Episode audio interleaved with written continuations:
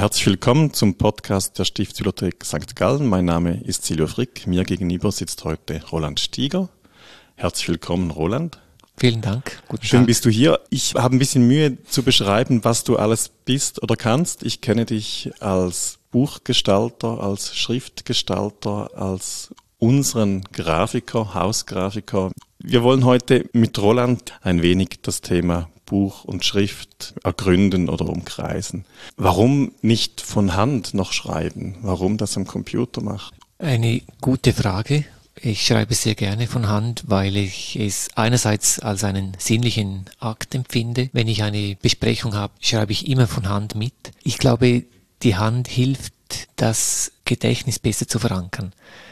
Ich weiß nicht, ob es stimmt. Es gibt Leute, die sagen das ganz bewusst, die sagen, ich muss von Hand schreiben, um mich besser an etwas erinnern zu können. Es ist dann quasi ein physisches Gedächtnis. Das finde ich zum einen sehr interessant, zum anderen ist für mich Schreiben ein gestalterischer Akt. Ich hoffe, dass die Handschrift noch lange in der Schule gelehrt wird, weil das ein gestalterischer Akt ist, den alle Menschen lernen, also alle Menschen, die zur Schule gehen dürfen und schreiben lernen dürfen. Es hat was mit Gestaltung zu tun. Es ist das erste Mal, wo man sowas trainiert. Ein bisschen die Folgefrage ist für mich immer, wie hältst du es dann mit der Lesbarkeit, wenn du das so betonst, die Wichtigkeit des Schreibens? Weil Handschrift ist ja schwierig lesbar, ist vielleicht sehr persönlich, ist vielleicht an den Moment gebunden. Und das Schreiben mit der Tastatur, mit vorgefertigten, maschinengemachten Schriften, das sorgt für Lesbarkeit, für das Weiterverbreiten der Inhalte. Ein klassisches Medium als Mittler, nicht? Auf jeden Fall, aber ich glaube, das hängt wieder davon ab, was für eine Schrift man lernt oder gelehrt bekommt, ob die gut lesbar ist oder weniger gut lesbar ist. Und wenn ich da zurückdenke, äh, gerade auch an die Stiftsbibliothek mit der karolingischen Minuskel oder ihre Vorläufer, der St. Galler Minuskel, ich glaube, die waren, also mindestens bei der karolingischen Minuskel weiß ich, die Idee war schon, dass man eine bessere Lesbarkeit bekommt. Ein, mhm. Ich glaube, es war nicht primär nur die Schönheit, obwohl die Schönheit sicher auch das ist ja ein gefährlicher Begriff, was ist schon Schönheit, aber es ist ein Zusammenspiel von, von Proportionen und Formen. Hm. Das Interessante ist ja, wenn man historische Schriften anschaut, dann gibt es daneben keine eigene persönliche Handschrift der Schreiber. Sie üben nicht eine Kalligraphie, sondern es sind Buchschriften für die Bücher. Und heute hast du aber die Möglichkeit zu wählen. Du bist in einem ganz anderen Kontext von Möglichkeiten unterwegs. Ich bin mir da gar nicht so sicher. Es kam ja nach der karolingischen Zeit auch die gotische Zeit mit den ganz engen, sehr formalen Buchstaben, die sich sehr ähnlich sind, die so allgemein gesehen würde man sagen, die ist weniger gut lesbar wie die karolingische Minuskel, aber sie hatte einen äh, hohen grafischen Wert. Hm. Aber man muss auch sagen, es waren ja wenige Leute, die schreiben und lesen konnten. Das finde ich spannend. Es waren wenig Leute, aber das, was du heute auch machst, du entwirfst Schriften, lässt dich leiten. Wenn ich richtig verstehe, ist dein Prozess auch einer, der beginnt mit dem Schreiben von Hand und dann wird zum Schluss aber dann ganz viel am Computer gemacht oder heute vielleicht nur noch. Aber das ist ja auch dann dieses Schriftenentwerfen etwas, was nur wenige machen. Gibt es dann da auch einen Austausch zwischen diesen wenigen, wo man dann Fragen der Schrift bespricht und über diese Ecken und diese Kanten und diesen Punkt, wie man denn die Linie da ähm, diskutiert? Das ist eine interessante Frage. Die Community verglichen mit den Grafikern ist tatsächlich überschaubar. Aber seit den 90er Jahren, als man als Apple Macintosh aufkam, gab es wie eine Liberalisierung, um Schriften machen zu können. Früher war man zwingend angewiesen auf eine Foundry, die die große Arbeit gemacht hat. Es war unglaublich kostenintensiv. Kannst und du das erklären, was eine Foundry ist? Eine Foundry, also ganz früher war das eine Schriftgießerei. Begonnen mhm. hat es ja eigentlich mit Gutenberg und schon Gutenberg brauchte da Geldgeber dafür. Und jetzt hole ich ein bisschen weit aus. Uns wurde gelehrt, Gutenberg sei der Erfinder der beweglichen Lettern. Man hat früher schon in Holzschriften geschnitten, um sie multiplizieren zu können. Und sein großes Werk war, dass er ein System erfunden hat, wie man bewegliche Lettern, also Zeichen, mhm. Buchstaben, Zahlen gießen kann und die wiederverwenden kann und dadurch immens viel schneller, günstiger ein Buch herstellen konnte, wie von Hand zu schreiben. Das war immer noch aufwendig, eine Schrift herzustellen und er brauchte auch Geldgeber dafür. Gutenberg hat eine Fraktur äh, geschnitten, respektive zuerst in Stempel geschnitten und dann eine Matrize gemacht und das gegossen. Also es gab verschiedene, die dann nach Italien gingen, nach Rom, Subiaco und diese gebrochenen Schriften waren nicht akzeptiert in Italien, die konnte man einfach zu wenig gut lesen. Die haben dann äh, Renaissance Antiqua geschnitten, gegossen. Und so gab es innerhalb weniger Jahrzehnte ganz viele Schriftgießereien, es gab auch in der Schweiz eine ganz bekannte Schriftgießerei, die Haasche Schriftgießerei in Basel. Und die Haasche Schriftgießerei, jetzt kommen wir so in unsere Zeit mhm. hinein langsam, also so die äh, 1950er Jahre. Und es gab damals die neue Haas Grotesk. Parallel dazu hat Adrian Frutiger, der ging in Zürich in die Schule für Gestaltung. Und nach seiner Ausbildung dort ging er nach Paris zu Debernay und Benio, hatte aber Austausch mit Lehrern, äh, unter anderem Emil Ruder aus Basel, und wollte eine Schrift rausbringen, eine serifenlose, also eine Schrift, die keine Füßchen oder Serifen, eben Serifen hat. Und Debene Benio wollte eine Schrift rausbringen, die in verschiedenen Technologien funktioniert. Also damals war einerseits der konventionelle Bleisatz-Handsatz, das immer noch recht teuer war. Dann gab es Linotype, wo man Zeilen setzen konnte. Es war eine Revolution. Man konnte die Schriften immer wieder zurückschmelzen und wieder neu gießen. Und es gab noch Monotype, das als das bessere System galt, weil sie einzelne Breiten zuließen. Aber es kam auch schon der Fotosatz auf. Also Fotosatz mhm. gab es eigentlich schon vor dem Krieg so erste Ideen, aber durch den Krieg äh, ging das nicht weiter. Und Basel, die Hassische Schriftgießerei hat darauf reagiert und sagte, wir müssten unbedingt auch was machen eben die neue Haas Grotesk. Früher gab es einfach Grotesk seit Ende vom 19. Jahrhundert. Also eben Grotesk steht für serifenlose Schriften, die damals so ungewöhnlich aussahen, dass man sagt, sie schauen grotesk aus. Hm. Aber eben, das war unglaublich kostenintensiv, sowas herzustellen. Man hat die Schrift von Hand gezeichnet, vielleicht mit Bleistift entworfen, dann Reinzeichnung gemacht mit Tusche und Feder. Diese wurden dann mit dem Pantographen auf die entsprechende Vorlagengröße nochmals reingezeichnet. Die Entwicklung ging dann sehr schnell, dann kam mhm. Fotosatz. Also noch schnell Pantograph, das heißt, Sie zeichnen eine Schrift relativ groß. Ja, genau. Und man kann Und sie dann sehr verkleinern, skalieren, genau. Mhm so dass sie auf die Matrize dann geht ja. oder die Vorlage, ja. wo dann, ja. Also früher war das nicht so, dann hat man jede mhm. Größe einzeln gestochen, das war mhm. noch aufwendiger, also 9 Punkt, 10 Punkt, 12 Punkt.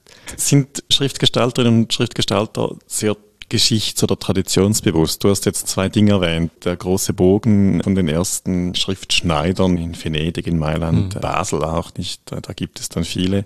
Schon zur Inkunabelzeit sehr schöne Schriften. Wir hätten solche Bücher auch. Dann sagst du, viele versuchen sich heute und variieren eine Schrift. Also kann man gar nicht neu erfinden oder ist es quasi wie sowieso ein Abarbeiten an Vorbildern und ein Weiterdenken einer großen Tradition? Verstehst, das wäre dann die Folgefrage, du dich auch als Teil einer solchen solchen Tradition und wo genau würdest du stehen? Also ist eine, auch eine interessante Frage, finde ich. Schrift ist ja ein Kulturgut. Man weiß nicht, wer das erfunden hat. Ich glaube, das hat sich entwickelt. Soweit aus, aus heutigem Wissensstand waren es die Phönizier, die durch den Handel damit begonnen haben. Aber dass wir dieses Geschenk haben, dass wir mit 26 Zeichen Sachen aufbewahren können, respektive formulieren können und die für nächste äh, Generation wieder abrufbar machen können, das ist für mich das Faszinierendste überhaupt an Schrift. Also Schrift ist quasi ein Speichermedium, wo wir gesprochene Sprache festhalten können. Mhm. Das finde ich unglaublich faszinierend, revolutionär. Und wenn man so schaut, wie die ersten Zeichen ausgesehen haben, da war noch gar nicht so klar, in welche formale Richtung das gehen wird. Es war so wirklich so nah am Bildhaften, also so ins äh, Asiatische könnte es reingehen, also chinesische Zeichen. Und dann ging es aber via Griechen, wurde es dann formalisiert, gab Veränderungen und dann gab es so einen Punkt bei den Römern, so erstes Jahrhundert nach unserer Zeitrechnung mit den römischen Inschriften, die haben so eine formale Qualität. Das sind quasi immer noch die Vorlagen unserer Großbuchstaben. Es gab dann immer mal wieder Bewegungen. In Stein gemeißelt. Genau. Durch über Generationen hinweg, ja. Denn ist das das Bewusstsein, das man hat? Also es wurde schon erfunden vor 2000 Jahren. Nein, das glaube glaub ich überhaupt nicht. Da kann ich jetzt nicht neu, wo, oder wo ist meine Möglichkeit, eine, eine Neuerung irgendwo kreativ zu sein also gerade in der, der, Schrift? In der Bauhauszeit, da wurde mhm. das ja massiv in Frage gestellt und da gab es richtig große und das Versuche. Und wenn man jetzt zurückschaut, dann viele dieser Schriften, die, die wirken halt total alt schon wieder. Außer, ich glaube, die Futura ist die einzige, die, die irgendwie am wenigsten so Staub dran hat. Und heutige Schriften, es ist ja interessant, wie sich das immer weiterentwickelt. Manchmal ist das Perfekte das Falsche, manchmal ist das Falsche das Richtige, weil wir auch irgendwie den Zeitgeist widerspiegeln wollen mit Schrift. Also ich kenne Schulen, wo Schriften unterrichtet wird. Eine ganz bekannte ist in Den Haag, eine andere ist in Reading und es gibt noch weitere, aber ich glaube, das waren so die ersten, so in diesem Revival, wo das geöffnet haben, mhm. wo das äh, in der Breite unterrichtet haben. Mhm. Und gerade in Holland ist immer ein Thema, die haben so ein, ein Tool, das nennt sich Type Cooker, wo man verschiedene Parameter mischt, die total ungewöhnlich sind, um eben auf neue Ideen zu kommen. Du unterrichtest selber auch? Ich unterrichte relativ wenig. Also ich leite einen Lehrgang auf visuelle Gestaltung zusammen mit meiner Kollegin aus Überlingen, die über 30 Jahre in London gelebt und gearbeitet hat. Und dadurch bringt sie so eine Craziness rein. Das tut auch gut, weil ich bin manchmal vielleicht fast zu sehr im Detail äh, verhaftet. Dadurch, dass ich selber auch mal eine Schrift gezeichnet habe, mir ging es da gar nicht darum, eine Schrift zu erfinden. Ich, ich hatte einen Holzschnitt gesehen von Jost Hochholi und habe mich einfach in diese Formen verliebt dachte, ich würde einerseits gerne das mal ausprobieren, eine Schrift zu digitalisieren und andererseits dachte ich, es wäre doch schön, wenn ich mit dieser Schrift arbeiten könnte. Mhm. Sah dann aber, das ist nicht ein Holzschnitt, der ist in einer anderen Größe gemacht, da, da gibt es schon ein paar Sachen, die man ändern muss. Mir wurde dann bewusst, mit allem, was man tut, an einer Schrift verändert man sie. Mikroveränderungen, die haben in der Summe einen recht großen Einfluss auf den Charakter einer Schrift. Das ist, war eigentlich so mein Learning. Hm. Es braucht gar nicht so viel Veränderung und eine Schrift bekommt naja. einen anderen Ausdruck, ist wie eine andere Stimme. Was ist das für eine Schrift? Also mein, die Vorlage war ein Holzschnitt von Jost von 1980, den er damals gemacht hatte. Die Großbuchstaben gingen zurück auf die Proportionen der römischen Inschrift und die Kleinbuchstaben, die waren inspiriert von Handschriften oder vielleicht ersten Druckschriften aus dem 15. Jahrhundert. Die Kursive ging zurück auf spanische Vorlagen. Die hat eine ganz geringe Neigung und ist äh, viel enger als die aufrechte. Das war etwas, das mich fasziniert hat, dieses Unscheinbare. Ich wollte eigentlich eine Brotschrift machen. Also Brotschrift heißt eine Schrift für den Alltag.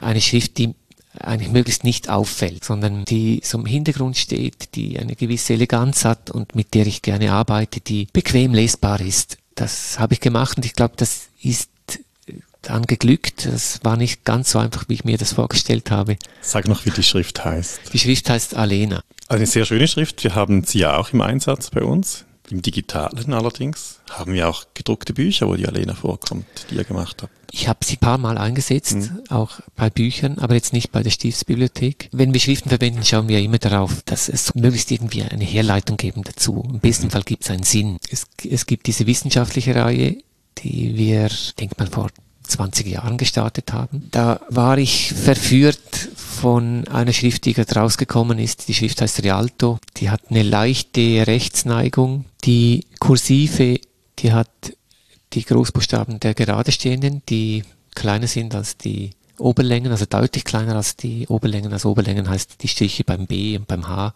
oder L. Und dadurch fügen sie sich recht gut ein. Das hatte ich damals gelernt in meiner Ausbildung. Aldous Manutius hatte das schon gemacht und ich dachte, das ist eine gute Idee. Und musste dann selbstkritisch äh, sagen, ich musste dann lernen, dass das für eine wissenschaftliche Reihe jetzt nicht das Top of the Top ist. Weil wenn man kurze lateinische Begriffe hat und man möchte die auszeichnen mit Kursiv, dann ist das einfach sehr schwer erkennbar, vor allem wenn dann die gerade stehenden Großbuchstaben nicht kursiviert sind. Mhm. Es ist insofern für die heutige Zeit eher ein Nachteil. Dann aber nacharbeiten Katalogen, die wir jetzt machen dürfen, da verwenden wir die Register und Register ist eine Schrift, die geht zurück auf belgische Vorlagen aus dem 16. Jahrhundert und die wurde eingesetzt für die Signaletik beim Stiftsbezirk. Da wurden, damals wurden verschiedene Schriften miteinander verglichen und es fiel dann der Entscheid auf diese Schrift. Da war ich nicht beteiligt bei diesem Entscheid, obwohl ich finde, es ist eine, eine gute Schrift, die alle technischen Anforderungen erfüllt, die heute eine Schrift erfüllen sollte. Mhm. Das ist interessant. Eine Schrift zu wählen ist eine Entscheidung.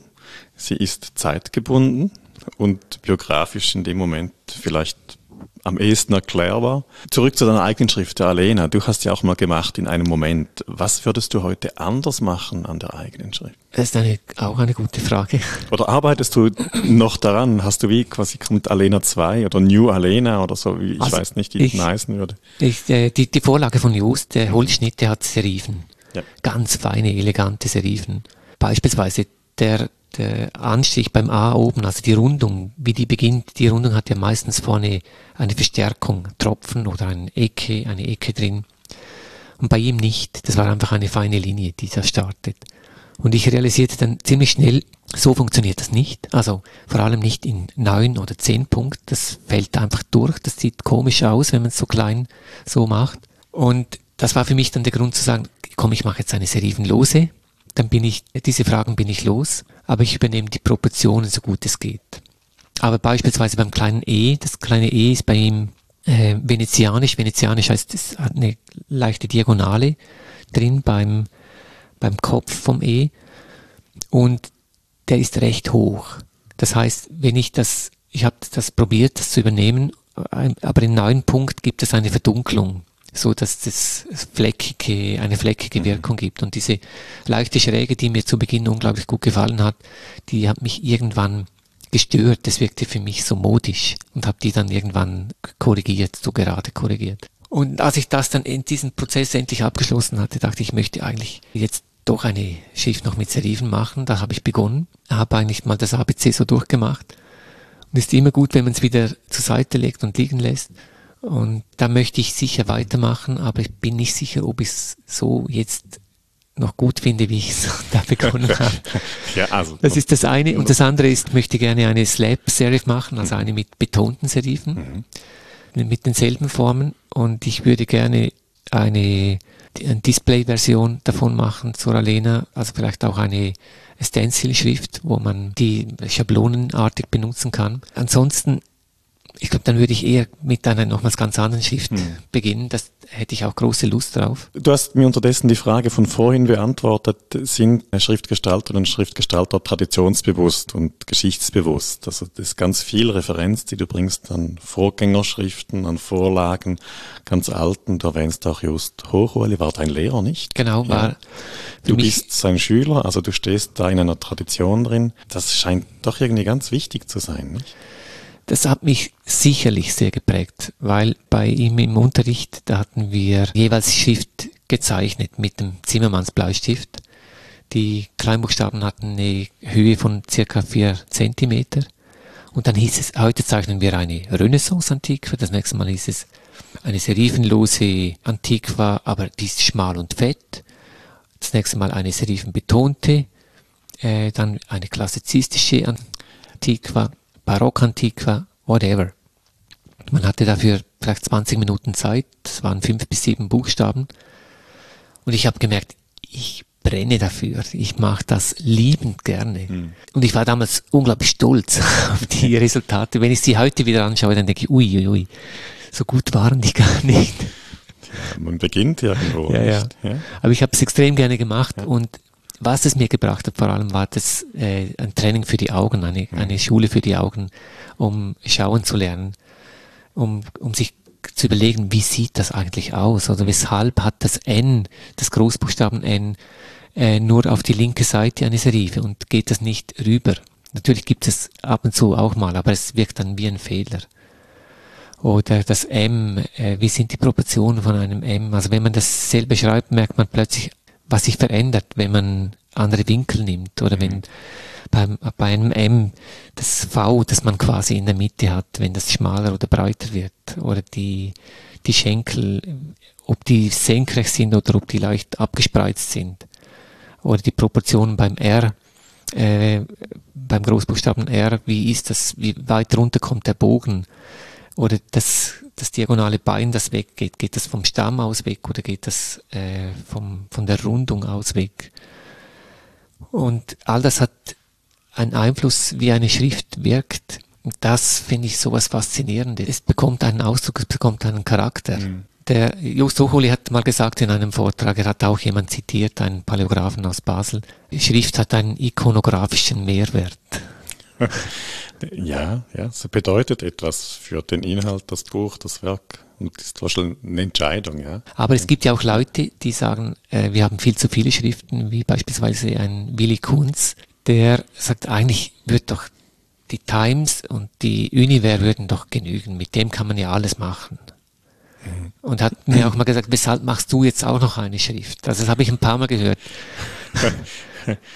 Ja, also ich finde das spannend. Man, es sind eben keine Handschriften mehr. Du schreibst es nicht von Hand, sondern es ist dann technisch gemacht zum Schluss und du wählst dann einen Schnitt, deine Schrift einfach aus. Entsprechend kann man sich auch vielfältig entscheiden, hat mehr Möglichkeiten und es ist nicht die Paläographie, die das untersuchen wird in Zukunft und nach individuellen Händen irgendwie einteilen wird oder nach Zeitgebundenheit.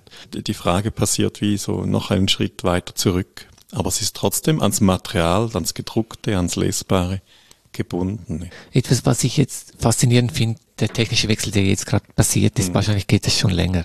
Digitalisierung. Nein, äh, Schriften lesbar machen äh, mit ah. Fotografie. Auf dem, auf dem iPhone äh, ist seit vielleicht einem halben Jahr mhm. kann man ein Foto machen und Schrift rauskopieren. Ja. Also tut es sofort ja. um, umwandeln. Also es erkennt mhm. Schrift. Und das ist erstaunlich. Es erkennt auch recht lange auch Handschrift mhm. und recht gut. Das finde ich, ähm, das finde ich sehr, sehr beeindruckend. Ja, ich habe auch schon gestaunt. Ich habe es versucht schon bei karolingischer Minuskel ja. und das geht recht weit, sehr gut. Ja. Da bei den Buchstabenverbindungen, den Ligaturen, da gibt es noch so ein bisschen Unschärfe. Ja, genau. Eigentlich wie man es erwartet hätte. Ja, ja. ja genau. ja, das ist, ist interessant, ja. Ich finde es dann spannend, wenn die Dinge dann vorgelesen werden. Und das irgendwie dann trennt sich dann doch langsam das wieder vom, vom Schriftbild, ja. Also das finde ich ja auch. Also ich, die, die Computer gelesenen Texte haben noch nicht die Qualität, die eine Schauspielerin, ein Schauspieler aus einem Text was machen kann. Ich habe ja sehr, sehr gerne Hörbücher weil gerade wie ein Text gelesen wird, finde ich, hat so einen großen Einfluss darauf, wie man einen Text aufnehmen kann. Und da habe ich schon eindrückliche Erlebnisse gehabt. Ja, es, es kommen verschiedene Qualitäten dann zusammen. Ja, das ist eben wahrscheinlich ganz ähnlich bei einem gut geschriebenen Text, wenn er dann noch gut gestaltet ist, dann gibt es eben so ganz barock ein kleines Gesamtkunstwerk, das vor einem liegt. Ist das so ein bisschen das Ziel? Des, das ist definitiv Buch? das Ziel, auf jeden Fall. Hast du das schon erreicht? Oder wo, wo, wo warst du am nächsten bei dem dran? Es gelingt ab und zu recht gut. Die Gestaltung hat so viele Parameter, die das beeinflussen. Wenn es so einfach wäre, dann könnte man es ja dem Computer übergeben. Mhm. Also was macht es dann aus? Es ist am Schluss auch einfach die Summe an verschiedenen Details, die das ausmachen, dass man denkt, wow. Ich hatte das Erlebnis, als ich die Arbeitsbibliothek von Jan Schicholt äh, anschauen durfte.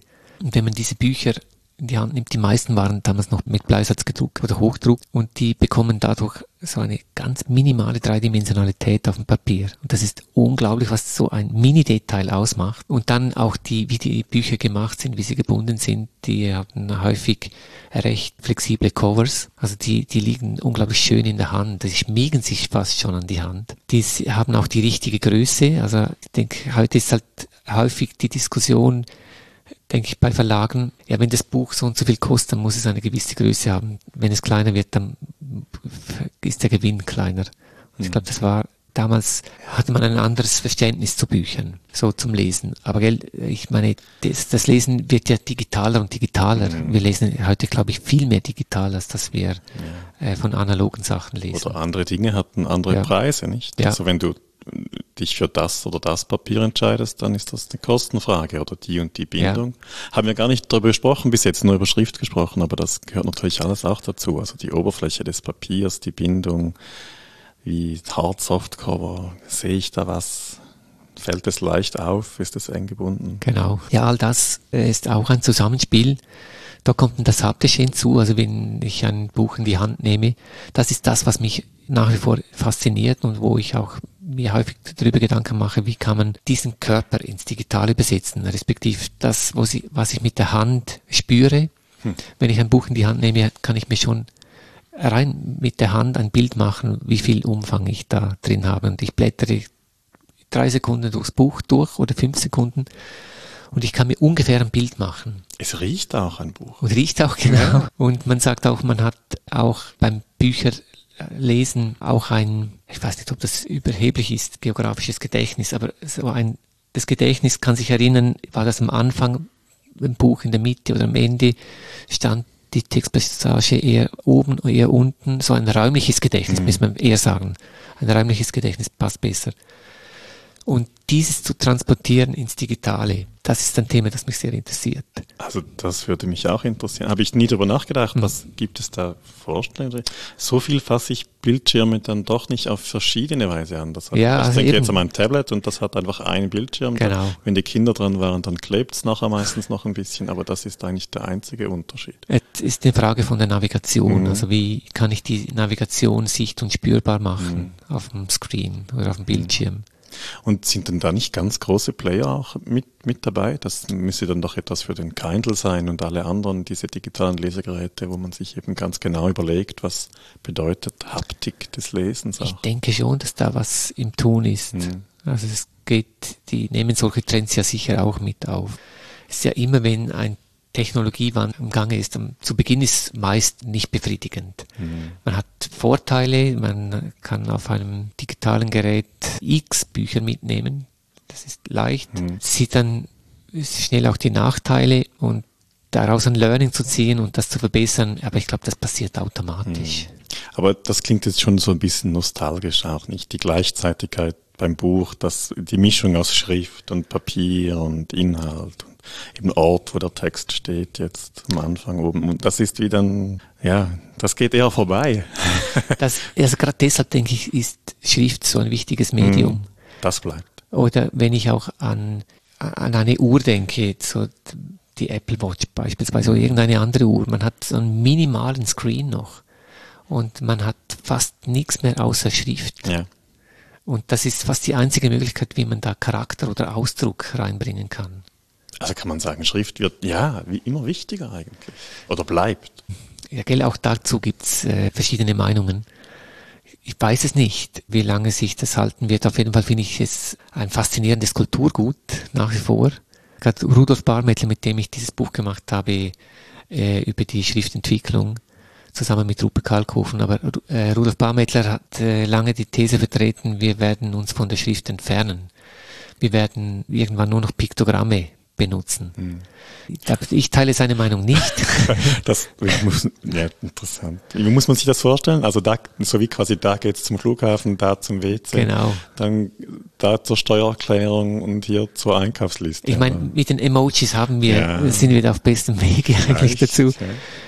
Ja. Äh, wo Emojis sich automatisch Wörter ersetzen. Hm. Äh, auch wenn man auf dem Smartphone. Man staunt tippt. ja manchmal, ja. welche Wörter, welche Emojis geben und ja. denkt, ah, das hätte ich so nie gedacht. Irgendwie finde ich es sehr lustig. Also ich finde es schön, dass Sprache ein lebendiges Medium ist. Mhm. Also mich fasziniert ja auch Sprache an sich, die passenden Wörter zu finden. Ich habe kürzlich ein Buch gelesen, gehört, ich habe es sogar gehört von Pascal Mercier, weil es so umfangreich war, das Gewicht der Worte, wo es um einen Übersetzer, die Hauptfigur ist ein Übersetzer, der in Englisch, Italienisch und Deutsch, vielleicht manchmal auch noch Französisch denkt und immer ständig am Überlegen ist, wie wäre dann die passende Übersetzung. Mhm. Und häufig gibt es nicht ein passendes Wort in einer anderen Sprache, die genau dasselbe Gewicht der Worte hat. Aber als kurze Klammer. Und in, insofern finde ich es irgendwie noch interessant, wenn plötzlich solche Sachen passieren in der Sprache. Oder ich freue mich einfach daran, dass Sprache so benutzt wird. Es gibt dann auch wiederum, wenn ich mit Leuten diskutiere, sagen, ja, aber ist das gescheit, wenn sie so genutzt wird? Ich finde, ja, es ist, immerhin wird die Sprache als Medium genutzt und in den 90er Jahren hieß so oft, ein Bild sagt mehr als tausend Worte. Du hast, ich, du hast das vorhin erwähnt, das 86, wo diese Software aufkommt, da beginnst du auch mit diesem Thema. Oder bist du ein bisschen später eingestiegen? Ich war später, ich war 1990 war ich bei mhm. Just im, in der Weiterbildung. Aber ganz, ganz früh, ganz früh, wo diese Möglichkeiten dann schon da sind. Ja. Also du hast wie einen technologischen Wandel schon von sehr früh mitgemacht mhm. und, und mitbegleitet. Wo, wo denkst du hin, geht das noch weiter oder was möchtest du noch machen? Also ich sehe eine Sache, dass durch die Digitalisierung, also ich war damals unglaublich glücklich, als der Apple Macintosh kam, weil ich, ich habe Schriftsätze gelernt auf einem Fotosatzsystem. Das war wie HTML programmieren. Mhm. Dunkler Bildschirm, grüne Schrift, man musste für alles XY-Koordinaten und Befehle eintippen. Das fand ich überhaupt nicht lustig. Und dann kam Apple, wo man einen Bildschirm hatte, man sah die Schrift, man mhm. konnte sie einfach so um, umherschieben, keine XY-Koordinaten mehr eingeben. Das fand ich faszinierend. Und als ich dann mit der Schriftgestaltung, was war das, 2007, habe ich eigentlich erst mit dem Digitalisieren von Schrift begonnen oder 2006. Damals gab's FontLab. FontLab war bereits komplizierter als Fontographer. Man konnte so viele Sachen eingeben, dass man, wenn man eine Sache nicht richtig eingegeben hatte, kam die Schrift nicht raus. Man konnte sie nicht benutzen. Und dann kam Glyphs. Das war vielleicht 2009 oder 10, glaube ich, äh, als ich dem Georg Seifert das erste Mal begegnet bin. Er ist ein Grafiker und seine Diplomarbeit war eben Schrift und er hat dann ein Programm entwickelt. Und das hat er immer weiter und weiter entwickelt, bis das auf den Markt kam. Das wurde zuerst belächelt, wie auch Apple Macintosh wurde belächelt von vielen. Und es war so einfach und benutzerfreundlich. Ich habe dann auf dieses Programm gewechselt, weil es einfach viel unproblematischer war. Und für mich so als Nicht-Vollprofi im Type-Design oder Schriftgestaltung hat das mehr als genügt. Ich war nicht in der professionellen äh, Schriftproduktion drin. Und mittlerweile wird dieses Programm Glyphs für alle Sprachen verwendet, also kann, wird weltweit verwendet für Indisch, die sehr viel mit Ligaturen arbeiten, oder Arabisch, die andere Anfangs- und Endbuchstabenformen haben, wie dann in der Mitte, bis hin zu Chinesisch, Japanisch, die auch vertikal funktionieren müssen, die wiederum eine ganz andere Logik haben. Und dann kam die neue Technologie jetzt dazu, die Variable Fonts, und mittlerweile das, was ganz einfach war, wird jetzt wieder viel komplexer. Mhm. Also Digitalisierung war zu Beginn super einfach und, und ich, ich sehe das eigentlich querbeet so, ähm, dass plötzlich wieder eine, oder immer mehr, also je tiefer man dann ins Thema reingeht, je mehr Komplexität kommt dann irgendwann wieder dazu, weil man einfach auch sehr viele Sachen damit machen kann. Mhm. Ja, ja, also die, die Werkzeuge werden mächtiger, die ja. digitalen, das glaube ich erlebt man fast überall. Ja. ja. Aber wo, oder jetzt von dir her gedacht, wenn du wieder an deine handschriftlichen Entwürfe von den Buchstaben da bei Jost Hochhol im Kurs zurückdenkst und wo du nicht ganz zufrieden warst, oder bist heute, wenn du denkst, ja, das Interesse hat begonnen, aber an den Formen hätte ich jetzt einen anderen Zugang vielleicht? Wo denkst du, geht das mit dem Schriftentwerfen für dich noch hin? Ich bin sehr viel toleranter geworden. ich war nach dem Unterricht von Joost, lernten wir was gut und was nicht so gut ist, obwohl er war überhaupt kein dogmatischer Lehrer, ganz und gar nichts. Er hat immer gesagt, kopiert nicht mich, macht was eigenes. Und hat, wenn wir dann gekommen sind und zeigten ihm irgendwas und sagten, schau, das ist doch schlecht, dann sagte er, die haben etwas probiert, ist doch gut. Trotzdem, ich weiß seine Vorlieben. Ich habe die mittlerweile sehr gut kennengelernt und wir hatten das übernommen natürlich. Gewisse Schriften fanden wir dann nicht so gut, wie beispielsweise äh, die Antique Olive von Roger Excoffon, einem französischen Type-Designer, die hat halt so ein bisschen was Modisches. Die horizontale ist betonter wie die vertikale. Also mhm. optisch wirken die horizontalen Stiche stärker als die vertikalen. Es gibt aber eine ganz starke horizontale Betonung. Einfach als ein Beispiel. Und ich finde, es gibt Schriften, die relativ neu rausgekommen sind bei äh, Line2 oder Lineto, ein Schweizer Type-Label, von äh, Gonel Windlin gegründet. Ich finde die irgendwie faszinierend, diese Schriften. Also eben manchmal ist das sogenannt Falsche, kann auch mal richtig sein. Mhm. Also je nach, es ist halt je nach Anwendung, was man erreichen möchte mit, mit dem Ausdruck einer Schrift. Also in, insofern eben das, da bin ich sehr, durchs eigene Type Design bin ich sehr viel offener geworden, was Formen betrifft. Oder ein Beispiel war Rudolf Barmettler, bei ihm hatte ich Schriftgeschichte Unterricht und der war unglaublich detailliert auch faszinierend, also wenn man dann interessiert ist. Er fragte uns dann, ja, wollen wir die Gotik auslassen, weil ich habe einfach zu wenig Zeit für alles. Und ich habe gesagt, ja, bitte auslassen. Das war sowieso ein Irrtum der Zeit, weil die so schwer lesbar war. Und ich habe da gelernt, er hat es dann trotzdem hereingenommen in seinen Schriftenunterricht und ich war begeistert. Ich war hin und weg. Ich fand einfach die formale Qualität von gotischen Schriften, die sind so faszinierend. Mhm. Die haben so eine Ästhetik. Eben auch damals. Es gab ja sehr wenige Leute, also Lesbarkeit war total ein anderes Thema mhm. als heute. Es, es, war, das war einfach kein Kriterium. oder praktisch kein Kriterium, wenn man so vergleicht mit heute. Hm. Ich überlege mir dann, kürzlich hatte ich einen Vortrag gehört von einem Archäogenetiker, der stellte die Frage, wisst ihr, wie viele Leute 1970 auf der Erde lebten? Ich war perplex. Ich glaube, es waren nicht mal vier Milliarden. Bei mir kam dann die Frage hoch, ja, wie viele Leute waren das im Jahr 1000? Wie viele Leute hatte die Weltbevölkerung? Also ich ging der Frage dann nicht weiter nach, aber alleine schon das zeigt, wie das sicher auch einen Einfluss hat auf, auf Schiffgestaltung, also wie das halt immer im Kontext auch ist mit, mit der Gesellschaft, mit, mhm. mit dem Leben. Eben, also die Frage nach, wie hältst du es dann mit der Lesbarkeit, ist schon so quasi eine, ein bisschen eine Grundsatzfrage. Also Texte sind Medien, transportieren Inhalte, wollen Gedanken festhalten, sichtbar machen durch die Zeit von Person zu Person. Und das muss einfach funktionieren. Ja? Da, da kann ich schon verstehen, dass man sagt, ja, dann reichen ja zwei Schriften, das ist völlig okay. Ich, ich fände es schade, aber ja. Ich bin, also ich finde ja auch, ich möchte ja was möglichst gut lesbar haben. Häufig sind Schriften aber in ihrer Grundeinstellung so, dass sie nicht gut lesbar sind. Mhm. Ein Beispiel ist, war, muss ich jetzt sagen, die Helvetica, die feine Helvetica früher. Gut, jetzt kann man sagen, feine, feine Schriften sind so per se nicht so gut lesbar. Aber die Helvetica Light oder noch extremer Thin, die ist zu eng zugerichtet. Das heißt, die Buchstabenabstände, die sind zu klein. Und noch extremer wird's, wenn ich dann einen kleinen Schiffgrad nehme.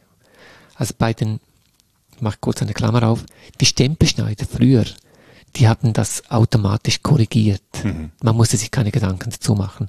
Seit wir digitalisierte Schriften haben, digitale Schriften haben, eigentlich kam der Wechsel mit den Fotosatzschriften. Man fand das natürlich lässig oder cool, dass man Schriften so eng setzen kann. Früher konnte man das technisch nicht wegen Blei, Vor- und Nachbreite. Und in Headlines hat das wirklich etwas Faszinierendes.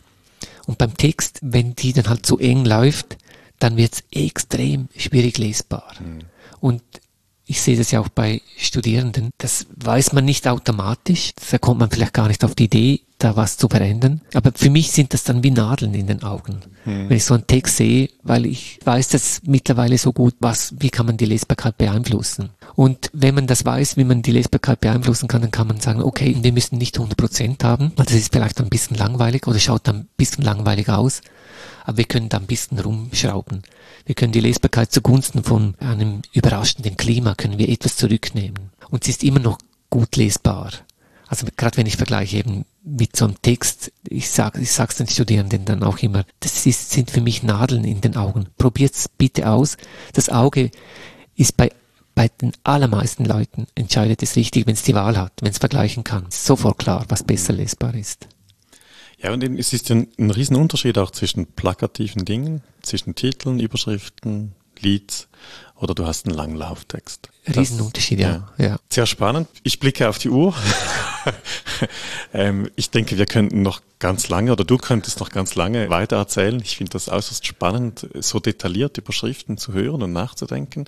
Ich denke, wir werden auch mit ganz speziellen Fragen wieder auf dich zukommen dieser Podcast hier steht ja so im Kontext von einigen wenigen weiteren geplanten Beiträgen, wo wir uns auch der Palographie, unseren eigenen Schriften, die hier sind, äh, die gelesen werden wollen, auch im Detail annähern wollen.